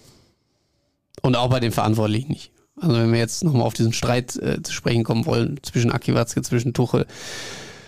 Kehl hat es gestern gesagt, das äh, ist vergessen. Also zumindest. Ah, ja, gut. Nein, nicht vergessen. Also es spielt aber keine Rolle. Es Ja, ist, gut, das ist was anderes. es ist, für sie ist es abgehakt. Rolle, ja. Sie werden sich äh, nicht unbedingt leiden können. Sie werden auch keine besten Freunde mehr, müssen aber auch nicht, weil sie nicht mehr miteinander arbeiten. Und man wird sich voller Respekt ähm, begegnen und das ist auch gut. ja, da bin ich mal bei den letzten paar Aussagen nicht so sicher, ob das so sein wird. Aber bei einer bin ich mir sicher, dass es keine Rolle spielt. Ja. Das ist, glaube ich, das alles Entscheidende. Gut, dann kommen wir zu den Hörerfragen. Und Nagelsmann, Tuchel oder gar kein Trainer. München wird den BVB wie immer rädern. Entscheidend ist, wie es danach weitergeht. Unter Favre war nach der Klatsche damals der Tilt auch noch drin. Wie seht ihr die Chancen nach dem Münchenspiel? Das ist interessant, ja. Unter Favre war der Titel danach auch noch drin und dann hat man, glaube ich, zum Beispiel bei Werder Bremen nur unentschieden gespielt, man oder sogar verloren und man hat gegen Schalke zu Hause das Derby, glaube ich, 2 zu 4 verloren. Und dann haben die Bayern aber, ich meine, in Nürnberg nochmal unentschieden gespielt und dann war es dann doch wieder irgendwie In spannend. Bremen und hat Dortmund noch nicht gut ausgesehen in der ja, ja, Saison. genau. Ich, entweder unentschieden gespielt oder verloren, ich weiß es nicht mehr. Zwei so richtige Duseltore. Und ich glaube, in der Wirklich gleichen in Saison Kanji. im Pokal auch gegen Bremen verloren. Aber ist auch egal. Mhm. Spielt keine Rolle. Ja. Äh, Jetzt nochmal die Frage. Wie geht's dann weiter? Ja. Ist der Titel noch drin? Ja, der Titel ist drin. Sebastian Kehl hat es aus meiner Sicht gestern perfekt zusammengefasst. Die deutsche Meisterschaft wird nicht am Samstag entschieden. Aber sie gibt die Richtung vor. Wenn du gewinnst, bist du vier Punkte vor. Dann kannst du dir nochmal einen Ausrutscher leisten, vielleicht auch zwei, wenn es um so Unentschieden geht. Das ist schon mal sehr, sehr wichtig, wenn du diesen Vorteil mitbringst in die letzten Wochen. Was aber ein sehr, sehr großer Vorteil aus Sicht von Borussia Dortmund ist, ist, dass du fünf Heimspiele noch hast. Das ist ein richtiges Pfand Und ähm, da kannst du viel rausziehen, weil du zu Hause doch immer noch anders auftrittst als in der Ferne. Und, und die Gegner, gegen die man dann spielt. Union, Frankfurt, Wolfsburg, Gladbach. Genau, du hast die. Also wenn du die auswärts hättest. Du hast die deutlich stärkeren ähm, zu Hause, musst noch in Augsburg ran, in Stuttgart und in Bochum. Richtig? Richtig. Ja, äh, ist korrekt. Das sind jetzt eher Kellerkinder, würde ich sie mal jetzt nennen. Auch immer eine Gefahr für Borussia Dortmund, gerade Augsburg. Aber ähm, da können sie schon viel machen. Also keine Frage. Egal wie es ausgeht, da ist noch viel drin, aber du musst natürlich dieses Gefühl endlich mal wieder kriegen. Das habe ich schon vor dem Hinspiel gesagt. Ich glaube, da war ich auch im Podcast. Du brauchst dieses Gefühl, dass du die Bayern endlich schlagen kannst. Dass du da gewinnst, dass du mit einem guten Gefühl aus dieser Arena fährst und einfach die Bayern richtig mal wieder packst. Dass sie in all dieser Wut, die sie jetzt gerade haben, noch ein mehr mitkriegen. Das wird sie anstacheln, keine Frage. Aber du musst richtig gefestigt aus diesem Duell rausgehen und das gibt dir dann enorm viel auch für die kommenden Wochen, für die kommenden Aufgaben. Weil, ich habe es gerade schon gesagt, Leipzig danach ein paar Tage, dann kommt Union. Wenn du da aber mit dem Selbstvertrauen eines Sieges in München hinreisen bzw. antreten kannst, dann ist das eine sehr, sehr gute Grundlage. Hier ist jemand relativ pessimistisch. Erstmal schreibt er Moin, ihr fünf Frisuren. Er wusste allerdings nicht, dass du zu Gast bist. Und trotzdem hat er die richtige Anrede gewählt. Nicht schlecht. Wie sind eure subjektiven Prognosen für die kommenden Wochen? Wenn wir gegen Bayern Freudmanning, Rasenballsport Fuschel und Union Köpenick binnen dieser Woche wieder einmal die wichtigsten Spiele verlieren, wäre die Saison ja quasi gelaufen. Er glaubt das zwar nicht. Ah, er glaubt das nicht. Okay. Aber dem ist natürlich so. Wenn du jetzt in München verlierst, äh, dann dich aus dem Pokal verabschiedest und dann tatsächlich auch noch den nächsten Dämpfer in der Liga kriegst, dann kannst du natürlich ganz schnell in so einen Strudel kommen und die Saison geht dir so ein bisschen flöten. Wenn du aber in Leipzig gewinnst und auch, also selbst wenn du jetzt in München verlierst, in Leipzig gewinnst, im Pokal dann also noch weiter dabei bist und gegen Union die richtige Reaktion zeigst, dann kannst du ja trotzdem noch erhobenen Hauptes sich da hinstellen und sagen, wir spielen noch um die Meisterschaft, was sie ja sowieso bis zum 32., 33. Spieltag nicht sagen werden. Zumindest nicht in dieser Klarheit. Aber ähm, ich würde fast so weit gehen, das Spiel Samstag ist so teilentscheidend. Wenn du gewinnst, ist es so eine Art Vorentscheidung, glaube ich. Wenn du aber verlierst, hast du nichts verloren in der Liga. Entscheidend sind wirklich dann, wie reagierst du da drauf? Was, was kommt in Leipzig? Wie trittst du da auch auf gegen Rose? und dann auch ähm, zu Hause gegen Union. Schlagzeile Pinot Doppelpunkt. Bei Auswärtssieg ist Meisterschaftsrennen vorentschieden. Hast du ja, doch gerade so gesagt, ja, oder? Ja, unterschreibe ich auch so. Boah. Bleibe ich bei. Also wenn du dann vier Punkte vor bist, bei dem Restprogramm, mit dem, was du aus dem Sieg ziehst, wie du dann voller Selbstbewusstsein in die kommenden Partien gehen kannst. Sind das die besten Aussichten, die du in den letzten zehn Jahren hattest? Ja, ich habe mir das notiert, liebe Leute. Da machen wir einen einzelnen Clip draus und dann gucken wir mal. Können wir ihn hinterher natürlich drauf festnageln. Jetzt gucke ich, was wir noch fragen. Beziehungsweise was die Hörer noch fragen. Hallo ihr beiden, was macht aus eurer Sicht Hoffnung in München was zu holen? In den vergangenen Jahren ging es meistens nur um die Höhe der Niederlagen. Jetzt kommt noch der Trainerwechsel dazu. Damit haben wir in der Vergangenheit auch keine positiven Erfahrungen. Was macht denn Hoffnung? Da fährt keine Schülermannschaft hin etwas überspitzt, aber da sind mittlerweile gestandene Männer gereift. Ich nenne jetzt mal einen Emre Can, der Führungsqualitäten übernimmt. Ich nenne Gregor Kobel, der von hinten raus ein Spiel lenkt. Schlotterbeck, Sühle, die da sind und präsent sind. Julian Brandt, der in seiner ganzen Art und Weise, wie er Fußball spielt, erwachsener geworden ist. Das sind, glaube ich, die Schlüsselpunkte, die du brauchst, um in Bayern zu bestehen. Du darfst nicht dahin fahren und sagen, uh, heute kriegen wir wieder einen eingeschenkt, sondern du musst dahin fahren, yo, wir können da bestehen. Und mit dem Gefühl fahren sie dahin. Da bin ich mir sehr, sehr sicher, weil sie die Form der letzten Wochen erkannt haben, weil sie ihre spielerischen Qualitäten auf den Platz gebracht haben. Sie schießen viele Tore, sie kassieren wenige Tore. Es spricht doch überhaupt gar nichts dagegen, das auch in München zu zeigen. Und das stimmt mich persönlich positiv, dass es jetzt auch endlich mal klappen kann in München. Gerade auch vor dem Punkt, dass da natürlich unfassbare Unruhe herrscht und da auch eine, nur ein Tor schon extrem viel aufmachen kann. Ich glaube, dass es das erste Mal so ist, dass die Bayern dann auch ein bisschen zerbrechen könnten, konjunktiv könnten, wenn sie da einen kassieren, wenn sie vielleicht sogar früh einen kriegen. Ähm, dass es anders als in den vergangenen Jahren, dass sie da dann einfach noch gestärkt daraus hervorgegangen sind und so ein Spiel dann auch innerhalb von 90 Minuten gedreht haben. Hm, hallo, die Schiedsrichteransetzung wird mitentscheidend. München wird meistens bevorzugt. Ist so. Ist ja keine Frage, kann ich ja nichts zu sagen. Ist das denn wirklich so? Der DFB wird sich schon viele Gedanken machen, wen sie da überhaupt noch ansetzen können, ohne dass es Diskussionen gibt. 10 Euro auf Eitekin. Mir fällt kein anderer Name ein, den ich jetzt dagegen halten könnte. Der wäre aber, ein- deutsche wäre aber ein solider ähm, Leiter dieser Partie. Jetzt ist die Frage, ist er irgendwo in der Nähe von München geboren, Ah, aufgewachsen er oder hat, glaube sonst ich, was? gesagt, er hat irgendwo bestätigt, er wird's nicht. Genau.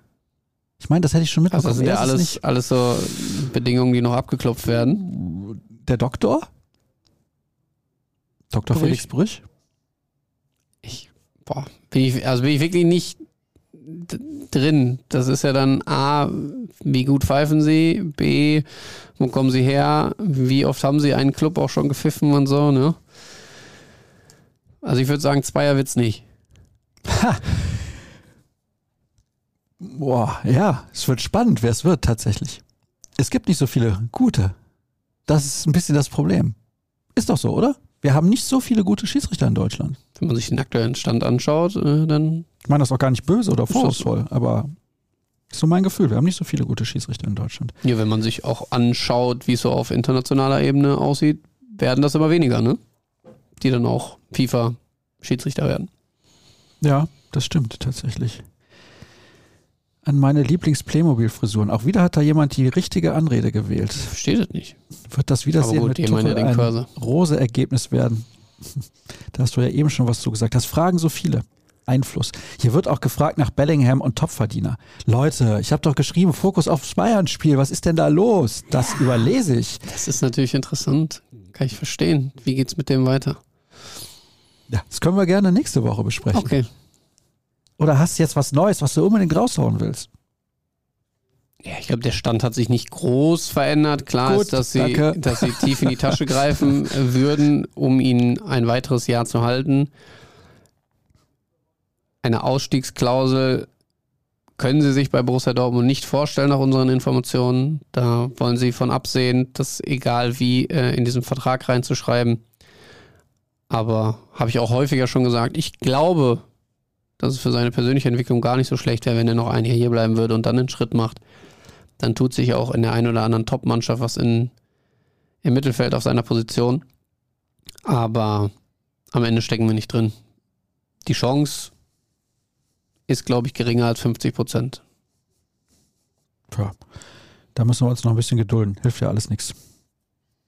Jetzt kommen wir zu einer Hörerfrage, die ich auch bei Instagram gesehen habe. Mögliche Aufstellung. Und hier bei Twitter schreibt einer, wie die Aufstellung aussehen könnte. Kobel. Gehe ich mit. Neun Nationalspieler Marius Wolf. Gehe ich mit. Süle. Gehe ich mit. Schlotterbeck. Gehe ich mit. Riasson. Gehe ich mit. Dann im Dreier-Mittelfeld einfach Emre. Einfach Emre. Gehe ich mit.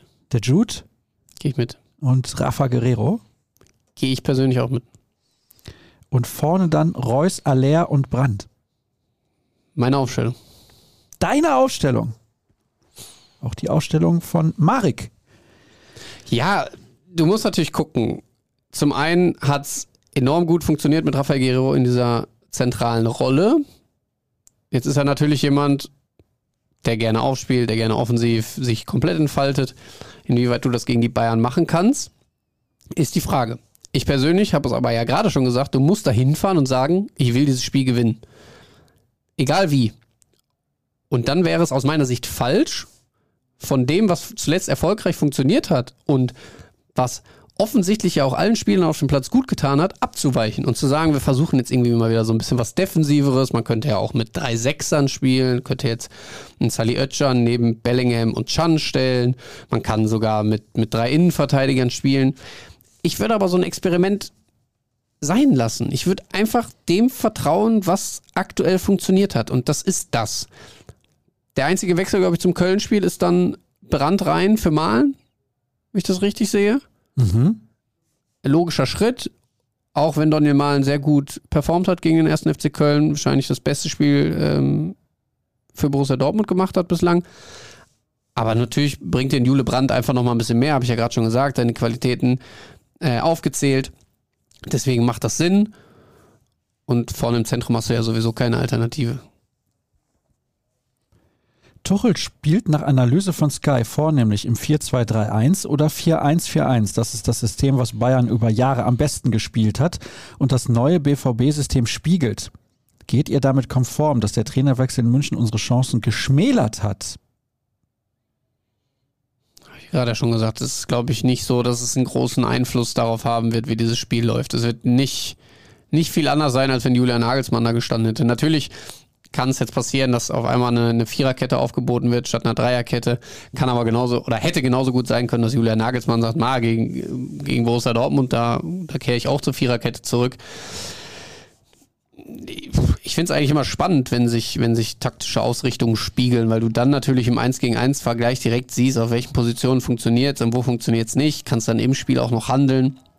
Ähm, und ich persönlich würde mich freuen, wenn die Bayern mit einer Viererkette spielen und nicht mit einer Dreier, weil ich finde, dass sie in diesem Dreierkettensystem mit, mit sehr hohen Außenverteidigern mh, mm, deutlich gefährlicher sind, als wenn sie, wenn sie vier Verteidiger haben. Bin vor Ort, soll ich euch was mitbringen, außer drei Punkten? fragt Gabriel.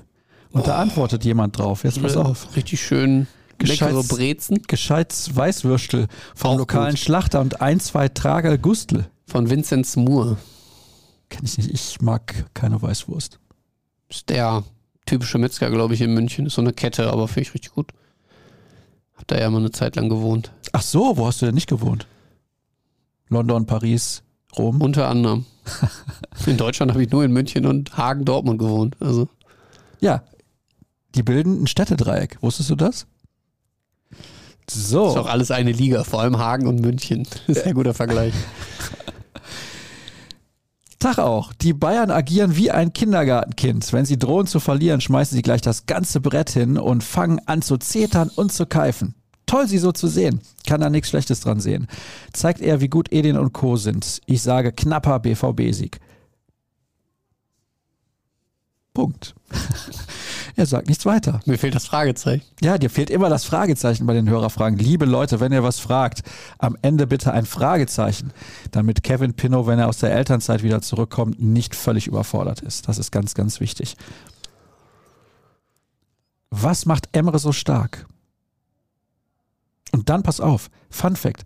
Wie hat es Emre Can eigentlich geschafft, die Risikofehlpässe in der eigenen Hälfte selbst anschließendem Frustfaul und gelber Karten abzustellen? Ja, er konzentriert sich auf das, was er kann. Und das sind einfache Dinge. Und einfache Dinge können enorm wichtig sein für ein Fußballspiel. Wenn du dich komplett darauf fokussierst, vernünftige Bälle zu spielen, wenn du dich komplett darauf fokussierst, Zweikämpfe anzunehmen, dann kannst du ein sehr erfolgreiches Spiel machen und kannst in deiner Rolle wachsen. Gerade auf so einer Position im zentralen Mittelfeld, defensiver vielleicht sogar ausgerichtet, und das tut er. Ja, er lässt diese Spirenzchen, wo er da irgendwann mit dem Außenriss was versucht. Er geht nicht in unnötige 1 gegen 1 Situationen. Ich glaube schon, dass Edin Terzic ihm das genau aufgezeigt haben wird in der Winterpause. Hat er auch selbst mal betont, dass er sehr selbstkritisch mit sich umgegangen ist. Vorher eher so ein bisschen die Wahrnehmung hatte, boah, alle anderen sind schuld an dem, wenn es nicht läuft. Und ähm, er hat sich dann ein bisschen hinterfragt, hat sich mit seiner Familie und Freunden zusammengesetzt, hat seine eigenen Leistungen sich nochmal angeschaut und dann ist er auch zu dem Entschluss gekommen, dass er reifen muss, dass er den nächsten Schritt machen muss in, in seinem Spiel und fokussiert sich seitdem eben auf diese simplen, aber sehr, sehr wichtigen Dinge. Jetzt bin ich die Hörerfragen übrigens noch mal ein bisschen durchgegangen. Mir fehlt eigentlich die Nummer mit, wer war in seiner Prime besser? Ist das nicht da? War doch da. Ja, aber das da. ist doch nicht der gleiche Kollege, oder? Nein. Aber ich glaube, der andere Kollege hat ja auch schon die Endgegner Fassung meinst, du das durch? gepostet letzte Woche. Nein, das kann nicht sein Ernst sein. Er hat übrigens im Nachhinein nochmal gesagt, dass ich der genau Richtige war für diese Version. Du kanntest ja Sadrijai gar nicht. Peinlich. Boah, also, da muss ich sagen, pff, kennst du noch Uwe Grauer? Das war ja vor meiner Zeit. Ah, okay. Bayram Sadrijai war nicht vor deiner Zeit. Nee, ich kenne aber auch Franz Beckenbauer, der hat auch zu meiner Zeit nicht gespielt. Ja, ich glaube, Uwe Grauer und Franz Beckenbauer sind aber ein bisschen unterschiedliche Spielertypen gewesen, oder? In Uwe Grauer außer, war auch was Abwehrspieler. Den, außer was den Erfolg angeht vor allem. Der Kaiser. Der konnte sich aber auch alles erlauben. Da hat er auf der Weihnachtsfeier einfach mal die Sekretärin geschwängert und hinterher haben alle gesagt, schön, dass es noch ein weiteres Kind auf dieser Welt gibt. Könntest du jetzt kurz sagen, wer? Nicht, dass jetzt Uwe Grauer auf einmal damit in Verbindung gebracht Nein, wird. Du meinst den der Kaiser. Franz. Ja, okay. Ja, er hat auch, er hat auch Der gesagt, Franz. was hat er gesagt? Der liebe Gott freut sich über jedes Kind. Hat er raus hat er, der. Hat er seine eigene Fußballmannschaft zusammengekriegt? Ich, ich glaube es nicht, wirklich. Das ist doch unfassbar, oder nicht? Es ist einfach sensationell. Also, er nimmt auf der Weihnachtsfeier die Sekretärin ran und zack, die ist natürlich schwanger. Und ja, Herrgott, da gibt's halt ein neues Kind. Es passt schon. Er hat das dann immer so weggelächelt, weißt du, wirklich phänomenal. Gute Abschlussqualität. Sollen wir das auch als Einzelclip senden? Das gibt auf jeden Fall Hau Klicks. raus. Ja, ich notiere mir das mal. Ich bin ja in Elternzeit. Mich erreicht das alles nicht. Ich erreicht das nicht. Alles klar. Flugmodus ab Montag. Oh, alles klar, ja. Fantastisch. Nächste Hörerfrage. Verletzten Situation, hier nochmal Tuchel, nochmal und so weiter und so fort. Oder bin ich ein bisschen nach oben gerutscht? Muss ich nochmal runterscrollen?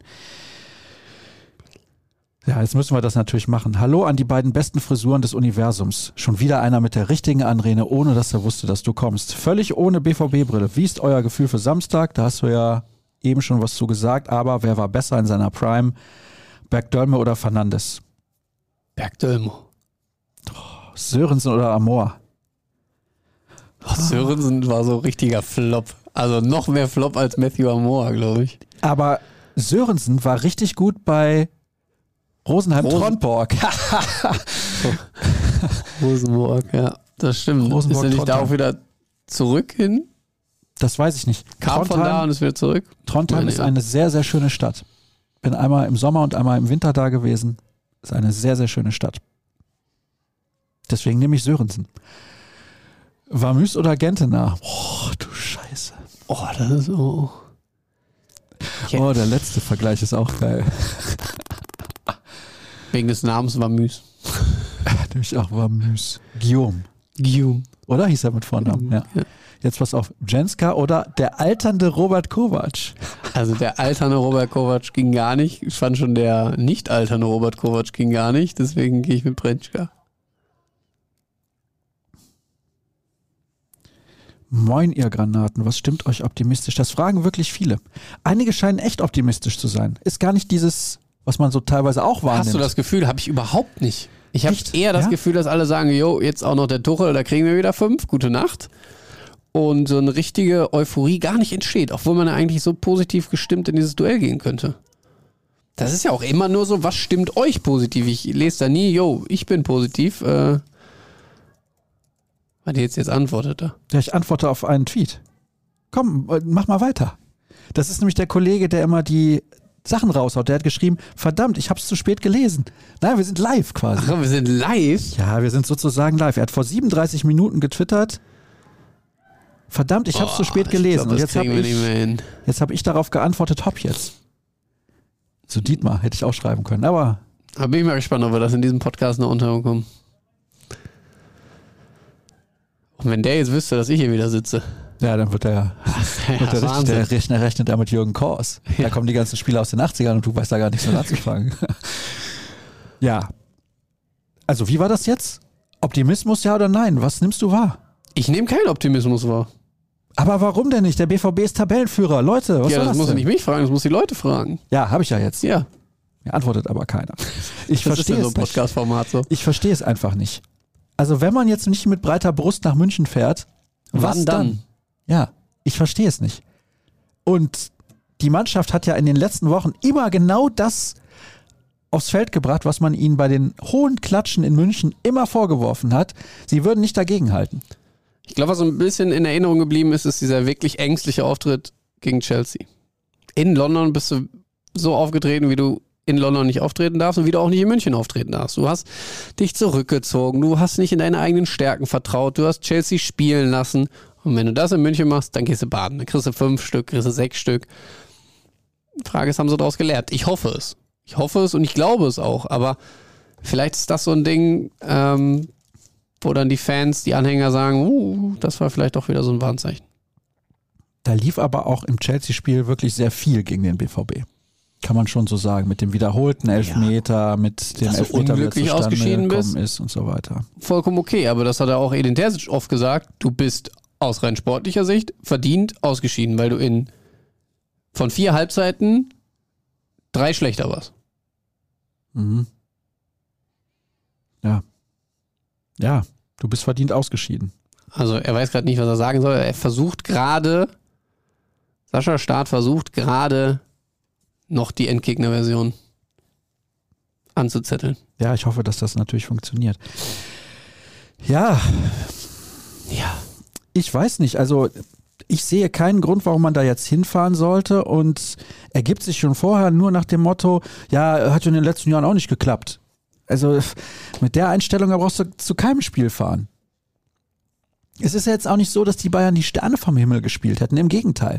Sie haben gegen PSG sicherlich in den beiden Spielen sehr, sehr gut gespielt. Insgesamt gesehen auch verdient weitergekommen, gar keine Frage. Jetzt kann man aber bei PSG auch drüber diskutieren. Wie gut sind die wirklich? Das ist ja ein zusammengewürfelter Haufen an Starspielern, wo gefühlt das eine Rad gar nicht ins andere passt. Das war damals übrigens unter Thomas Tuchel deutlich besser. Er hat auch den ein oder anderen Spieler No-Name eingebaut. da. Ja, wie ein, wie ein Kehrer, der keinen großen Namen hat, der aber da gut funktioniert hat in dem Moment. Puh, weiß ich nicht, warum man da so Trübsal blasen muss. Sollte Guerrero gegen die Bauern wieder auf der 8 eingesetzt werden? Ich finde ja, auf jeden Fall. Der gibt dem Spiel enorm viel, der gibt Borussia Dortmund viel, er strahlt eine Torgefahr aus, kann gerade im Zusammenspiel mit Reus und ich glaube auch im Zusammenspiel mit Brandt äh, sehr viel kreieren vorne. Und dann auch die Defensive der Bayern, die ja jetzt auch nicht unbedingt komplett stabil steht, äh, vor große Probleme stellen. Mhm. Ja, das, das, das glaube ich eben auch. Also ich bin, ich bin relativ, relativ optimistisch, was das angeht. Ich bin optimistisch. Warum denn nicht? Hier wird nochmal gefragt nach Juri Tielemans von Leicester. Taugt der ablösefreie Belgier als Bellingham-Nachfolger? Oh, ablösefrei. Grüße aus Augustdorf. Ist das Augustdorf Höfelshof? Oder Höfelsdorf? Sagt mir irgendwie was. Aber Juri Tielemans sagt mir auf jeden Fall auch was. Der sagt mir auch was. Ist der Kandidat? Hm? Ich glaube, der steht auf der erweiterten Liste auf jeden Fall für einen möglichen Abgang eines Jude Bellinghams. Ob er jetzt dann der 1 zu 1 Ersatz ist, weiß ich nicht. Bellingham hat sicherlich schon noch ein paar Prozentpunkte, in denen er besser ist, aber das ist jemand, den man noch ein bisschen formen kann, der im englischen Fußball natürlich enorme Erfahrung gesammelt hat. In Leicester, glaube ich, auch seinen, seinen eigenen Standpunkt, seine eigene Position sich erarbeitet hat über die Jahre. Könnte schon ein interessanter Spieler sein. Hier wird gefragt nach unserer Einschätzung für die auslaufenden Verträge der Ersatztorhüter Meier, Lotka und Unbehauen im Sommer 2024, vorzeitige Verlängerung oder ins letzte Vertragsergehen. Da kann man sehr entspannt sein, glaube ich, was das angeht. Da ist jetzt, glaube ich, niemand zum, zum Handeln gezwungen, weil das natürlich alles drei auch Spieler sind, wo du, möchte Ihnen jetzt nicht zu nahe treten, aber nicht viel Geld in den Sand setzen würdest, wenn die Verträge dann 24 auslaufen würden. Äh, man wird frühzeitig Gespräche führen. Alexander Meyer hat ja jetzt auch schon ein gewisses Alter erreicht. Da muss man auch gucken, wie lange will er überhaupt noch machen, wie lange kann er auch. Dass du dann ähm, Marcel Lotka natürlich in der Hinterhand hast, den du über die U23 irgendwann mal hochziehen kannst, ist enorm wichtig. Ich glaube, die Perspektive hat er auch. Er zeigt sehr gute Leistungen in der dritten Liga, ist der beständigste Spieler ähm, der Amateure und kann sicherlich den Sprung zu den Profis wieder zurückschaffen. Hat ja schon Erfahrungen gesammelt für Hertha BSC, unter anderem im Signal Iduna Park gegen Borussia Dortmund am letzten Spieltag, wo sie sich ja dann gerettet haben damals in die Relegation. Und äh, ja, bei Luca Umbauer muss man einfach schauen, mit welcher Rolle er sich zufrieden gibt. Ich glaube, als zweiter Torwart in der äh, U23 sieht er sich jetzt nicht auf Ewigkeiten. Vielleicht ist da dann nochmal ein Wechsel angebracht.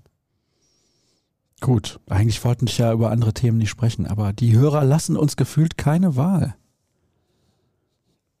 Hm, haben wir hier bei Twitter denn noch was zum Spiel? Sieht nicht so aus. Hier, Magnus Long grüßt uns aus Mexiko. Das ist natürlich spektakulär. Mexiko. Da war ich noch nicht. Wo denn aus Mexiko? Ja, Magnus, schreib uns. Wo Ja, schreib es gerne. in Mexiko? Bist du gerade im Urlaub oder bist du da länger unterwegs? Ich war schon mal in Playa del Carmen Ich war schon mal in Playa de und Ingles. Tulum. Aber das sind natürlich so typische ist auf Gran Touristen. Canaria. Orte. Er wird wahrscheinlich nicht dort wohnen. Oder vielleicht macht er auch einen Urlaub. Ich weiß es nicht. Schreib uns so, gerne. So, jetzt zurück zu diesem Instagram und den Hörerfragen.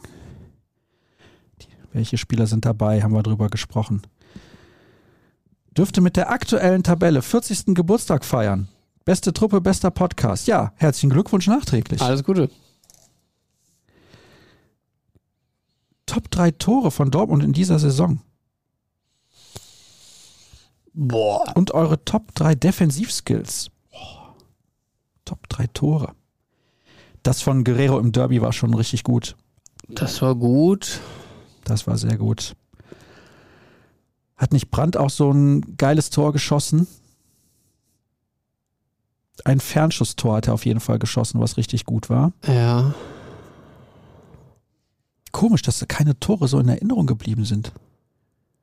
Ich überlege gerade, also vom Moment natürlich der erste Treffer von Haller gegen Freiburg. Aber das hatte natürlich mehr mit dem Emotionalen zu tun und mit dem, was danach ausgelöst wurde. Ich. Modest äh, gegen bin die ich jetzt, Bayern. Bin ich, ja, ich glaube aber auch Brand gegen die Bayern. Das war schon richtig stark gemacht, wie er den da nochmal da zur Seite legt.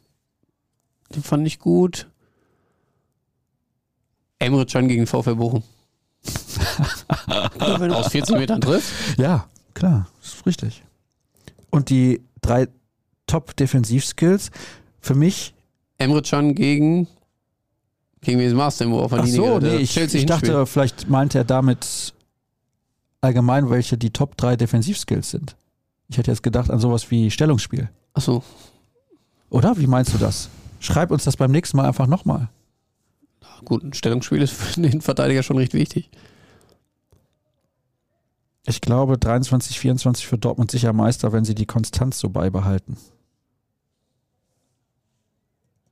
Ein Marktwertvergleich der Position und eure Meinung dazu und wahrscheinliche Startelf. Boah, das jetzt mal eben aus dem Stegreif, aber das haben wir die kommenden Startelf haben wir Tage. ja schon mal. Marktwert Tage werden wir das ja bei uns online haben, sowas. Ja. Jeden Tag ein Teil. Torhüter angefangen, Abwehr Tipp für Samstag. und so weiter. Einfach so jetzt aus der kalten 2-2. Mhm. Ja, das nehme ich. Was fahrt ihr für ein Auto? Also ich fahre vor allem ein schnelles. Also ich fahre schnell, so ist richtig. Ich fahre einen Familienbomber. Ein Golf fahre ich. Skoda Karoq. Kommt aus der gleichen Familie, sozusagen. Das ist korrekt. Volkswagen. Ähm, ist Tuchel in zwei Jahren wieder weg? Und mit wem wird er sich zuerst anlegen? Habe ich ja vorhin gesagt, könnte spannend werden. Ob der so eine lange Zeit da verbringen wird. Was wird aus Joe Rayner? Er spielt trotz vieler Ausfälle relativ wenig. Haben wir, glaube ich, in den letzten Podcasts schon mal drüber gesprochen, dass seine Rolle sehr interessant ist und man schauen muss, wie sich das entwickelt. Beide Seiten können, glaube ich, aktuell nicht zufrieden sein mit dem, wie es läuft. Er wirkt seit diesem Drama rund um die Weltmeisterschaft doch sehr abwesend. Dann kamen da diese Tore nach Einwechslung, aber irgendwie wirkt er nicht befreit, immer belastet von irgendwas. Äh, Ich weiß nicht, ob es daran liegt, dass er so weit von der Familie weg ist oder irgendwie hier nicht so richtig heimisch und äh, zufrieden wird. Aber äh, das könnte sicherlich noch ein Spieler werden, der Borussia Dortmund dann im Sommer auch verlässt. Keine Frage, das ist gut für dich, weil er betont das extra. Nur schöne Grüße aus Vancouver, ihr Podcast-Banausen. Also, Vancouver ist, ich glaube, die Hauptstadt welches Bundesstaates in Kanada? weiß ich doch nicht. British Columbia. Ich hoffe, Aber das ist ja worldwide. Ja, Mexiko, Kanada, ja, Wahnsinn. Österreich haben wir bestimmt auch wieder irgendwo. Kobel hier nochmal Vorentscheidung. Hast du was zugesagt? Wer schießt die Tore? Und wem würdet ihr es am meisten gönnen? Rafael Guerrero schießt eins und Julian Brandt. Mhm. Okay. Tipp für Samstag. Choupo-Moting und. Mané für die Bayern. Rainer ist fit, warum fliegt er nicht nach Amerika? Ah, nein, andersrum. Ist nicht fit, warum fliegt er nach Amerika? Äh, naja, ob, ob er nicht fit ist, weiß ich nicht. Er spielt bei Borussia Dortmund gerade nur sehr wenig. Hm. Aber es hat ja jetzt nichts mit seinem Fitnesslevel zu tun. Er ist schon ganz normal ins Training involviert, auch in Dortmund. Ist aber offensichtlich keine Option für Edin Terzic und deswegen ganz normal ist er zur Nationalmannschaft gereist. Hat aber, glaube ich, auch nur ein Spiel gemacht. Hauptteil der Frage des Hörers Nikolas. Tipp für Samstag, da haben wir drüber gesprochen, fürs Vorgeplänkel. Wo geht's für euch diesen Sommer in den Urlaub hin? Ich fliege in meiner Elternzeit nach Mallorca. Der erste Flug mit unserer Tochter. Deswegen haben wir ein Ziel gewählt, was nicht ganz so weit entfernt weg ist, um mal auszutesten, wie sie das denn so verkraftet, ob sie das mag. Äh, und dann würden wir eventuell nach unserer kirchlichen Hochzeit im August dann ein wenig weiter wegfliegen. Mhm. Okay, alles klar. Ich fliege auf jeden Fall nach Rom für ein paar Tage und Sommerurlaub wird schon gerne noch mal ein bisschen länger nach Italien. Bezeichnet sich ja auch als halber Römer. So wie Rudi Völler oder was? Ich habe deine, hab deine Wutrede. Ja, was heißt Wutrede? Da gab es dieses Interview von Rudi Völler. Der ein oder andere von euch wird es mitbekommen haben in der Frankfurter Rundschau, korrekt? Ja, Ja. Und da hat er sich gendern mache ich an nicht. der ein oder anderen Stelle nicht gerade clever geäußert, sagen wir es mal so. Da frage ich mich aber ehrlich, das muss doch jemand gelesen haben vom DFB, bevor das rausgeht. Nee, der Rudi darf machen, was er will. Ah, hier ist die nächste Edition rausgekommen. Das ist dann der Abschluss, würde ich sagen, oder? Ja, gleich, gleich. Ne? Ja, natürlich. Also machen wir zum Abschluss. Ja, oder? genau, natürlich. Das wäre auch verrückt, wenn wir was anderes machen würden. Ja, und da hat Rudi Völler gesagt, also er hat sich quasi damit entschuldigt, er hätte in seinen paar Jahren in Rom, hätte er die Mentalität ein bisschen angenommen und wird dann auch immer gerne mal meckern und das mit Waldi Hartmann damals, als er Nationaltrainer war auf Island, das, da würden sie in Italien nur drüber lächeln. Ja, das stimmt. Ich verfolge das ja durchaus intensiv und kann sagen, das wäre dann nach einem Tag kein Thema mehr. In Deutschland ist das 20 Jahre danach noch Thema. War natürlich lustig. Und der Waldi hat einen guten Deal als Werbegesicht dann auch, ich glaube, bei Paulana bekommen. Ich bin mir nicht sicher. Also für den ist es richtig gut gelaufen. Maximal gut. Zudem habe ich auch noch gleich eine Geschichte, muss ich dir aber privat Ich erzählen. würde sagen, wir dürfen diesen Rahmen jetzt hier nicht sprengen. Nein, definitiv nicht. Und das ist auch nicht sendefähig, sagen wir es mal Wir so. sind ja auch schon bei einer Minute elf. Ja. Stunde elf. Hm, Minütchen. Und Ist das genauso wenig sendefähig wie das Video von Anni Breme?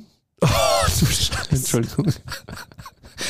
Nee, das, äh, Ich weiß ehrlich gesagt gar nicht, was ich schlimmer finde. Also, dass am Ende die Frau noch ins Bild kommt oder wie unfassbar schlecht er diese Nachricht vorliest. Das ist ja wirklich, also, also mir tut Andi Bremer auch ein bisschen leid. ich habe selten mit Fremdscham zu kämpfen, weil in dem Fall, Ja. Oh, das war ganz Also wild. mir tut er wirklich, äh, mir tut ihm wirklich leid. Aber das ist, oh, mir wurde es auch mehrfach gesendet und immer darauf hingewiesen, bis zum Ende gucken. Und ich dachte, was ist das für ein Typ? Dann habe ich schnell gemerkt, es ist Andi Bremer. aber er selbst fand es ja gar nicht so schlimm, wie er jetzt gegenüber der Bild gesagt hat. Ach, zufällig gegenüber der Bild. Da hätte ich jetzt auch nicht mitgerechnet, dass die bei dem anrufen. So. So, komm, zwei, drei Fragen noch. Entscheidenden Duelle am Und Samstag. dann kommen wir zum Endspielgegner. Äh, entscheidendes äh, Duell auf der 6. Kimmich gegen Guerrero. Warum ist immer die Länderspielpause vor dem Spiel gegen die Bayern? Ist es echt so häufig? Ich weiß es gar nicht, um ehrlich zu sein. Ich glaube, man hat nur den Eindruck, aber es ist nicht so häufig gewesen. Hier wird geschrieben, erwähne mich doch bitte mal im Podcast. Ich bin Hörer seit Folge 1. Und dann fragt er, wie ist bei euch das Interesse und die Liebe zum BVB entstanden? Bester Podcast. Ich meine, das hätte ich aber schon mal bei mir erzählt. Dann hat er nicht zugehört oder ist es lange zurück. Wie bist du BVB-Fan geworden? Ich bin ganz klassisch durch meinen Vater zu Borussia Dortmund gekommen, hat mich das erste Mal mitgenommen, hatte damals schon Dauerkarten. Und dann saß ich da als Fünfjähriger auf einmal auf der Tribüne und fand das ganz cool. Ich habe ein Vorbereitungsspiel geguckt im Fuji Cup, kennst du nicht mehr. Okay. Ja? Mhm. Ah ja, okay. Das fand in Lüdenscheid statt. Zwischen dem BVB und Werder Bremen. Und da gab es ein Elfmeterschießen. Da habe ich dann gesagt, ich bin für die Mannschaft, die im Elfmeterschießen verliert. Stimmt, das hast du wirklich schon mal erzählt. Ja, siehst du? Fürs Vorgedings, wer war der beste BVB-Backup-Stürmer jemals? Für mich Adrian Ramos, schreibt der Hörer. Ist mir gerade auch sofort in den Sinn gekommen. Ich würde noch Julian Schieber reinwerfen. Oh, echt? Okay. Es gab damals einen Sturm mit Chapuisat, Riedle und Ricken. Und Heiko Herrlich auch noch. Das fand ich jetzt nicht so schlecht in der Kombination. Ja, schon ganz War gut. schon ganz gute dabei, ne? So, was haben wir noch? Verletzte, Backup. Was sollte der Quatsch mit Musiala? Ja. Mal eine andere Frage. Was sagt ihr zu der aktuellen Pre-Match-Show bei uns? Was heißt denn bei uns? Ach so, beim BVB selbst gibt es eine Pre-Match-Show. Die habe ich noch nie gesehen. Bei Meisterschaft lieber Tattoo oder Glatze? Glatze. Weil das vergeht. Ja, also, das- es das wächst würde ich nach. auch sagen. Tattoo ist, Ja. also kommt drauf an, was für ein Tattoo. Wenn du Ja. jetzt eh schon voll tätowiert bist und da ist noch ein Plätzchen frei, dann gerne. Aber ich glaube, das könnte man relativ schnell bereuen. Ich würde es mir nicht machen. Zumindest nicht aus so einer Laune heraus. Während meiner Corona-Infektion mal sehr kurz geschnitten. Ich bin mal auf den Trichter gekommen, sie mir blond zu färben. Denkt ihr, Sancho kommt zurück nach Dortmund? Nein. Wie schätzt ihr die Chancen ein? Das haben wir auch schon gesehen. Welchen Stürmer neben Aller würdet ihr euch wünschen? Wünschen? Romelu Lukaku, ich glaube, der ist nicht bezahlbar. Der ist geil, ja. Hier nochmal mit den ganzen Themen rund ums Spiel, aber ich hatte da noch eine Sache, glaube ich. 13. Mai ziehen die Handballfrauen ins Finale der European League ein oder werden die Herren vorzeitig deutscher Meister beim Heimspiel gegen Gladbach? Borussia Dortmund wird nicht vorzeitig Meister. Ja, darauf können wir uns einigen. Das wird so sein. Das würde mich sehr wundern, wenn das zwei Wochen vor Saisonende passieren würde und wir hängen dann da in Graz. Also dann kann Thomas Tuchel sich, glaube ich, schon wieder einen neuen Arbeitgeber suchen, wenn die er das die am... Champions League gewinnt, dann ist es egal. Ah, stimmt. Und die Handballfrauen spielen gegen Nyköping Falster aus Dänemark und haben da, glaube ich, 50-50 Chancen ins Finale einzuziehen. Was haben wir? Wer ist fit? Trainer? Wie würdet ihr aufstellen? In welcher Zone des Spiels entscheidet sich das Spiel?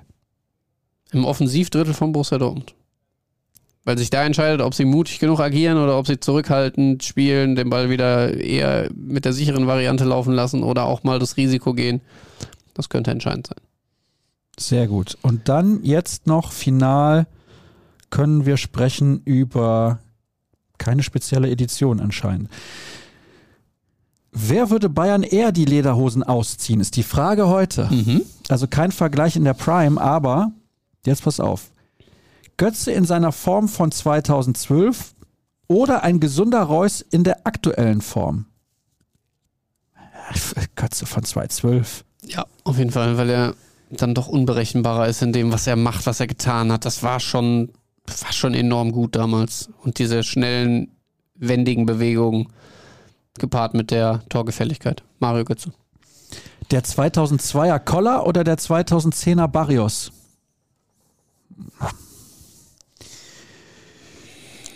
Ich glaube, so ein Jan Koller funktioniert, würde aktu aktuell nicht mehr funktionieren. Er würde eher ein Barrios funktionieren. Trotzdem bin ich eher bei Jan Koller. Der war schon vielseitiger dann auch. Ein Natürlich guter Typ seine- und unterschätzt. Man hat immer gedacht, der kann nur mit dem Kopf. Das auch, als wenn der Hörer es gewusst hätte, morgen bei uns zu lesen, Jan Koller Interview. Er wird nämlich am Donnerstag 50 Jahre alt. Und wir konnten mit ihm sprechen. Sehr Lest schön. bei uns rn.de slash bvb, holt euch euer Abo. Dafür lohnt sich das, genau Ihr für solche Sachen. es nicht bereuen.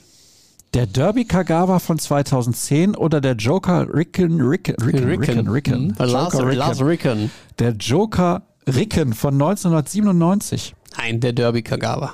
Der war Wahnsinn damals. Dieser kleine, schmächtige Typ, der da aus Japan in die Bundesliga kam und dann alles kurz und klein gespielt hat.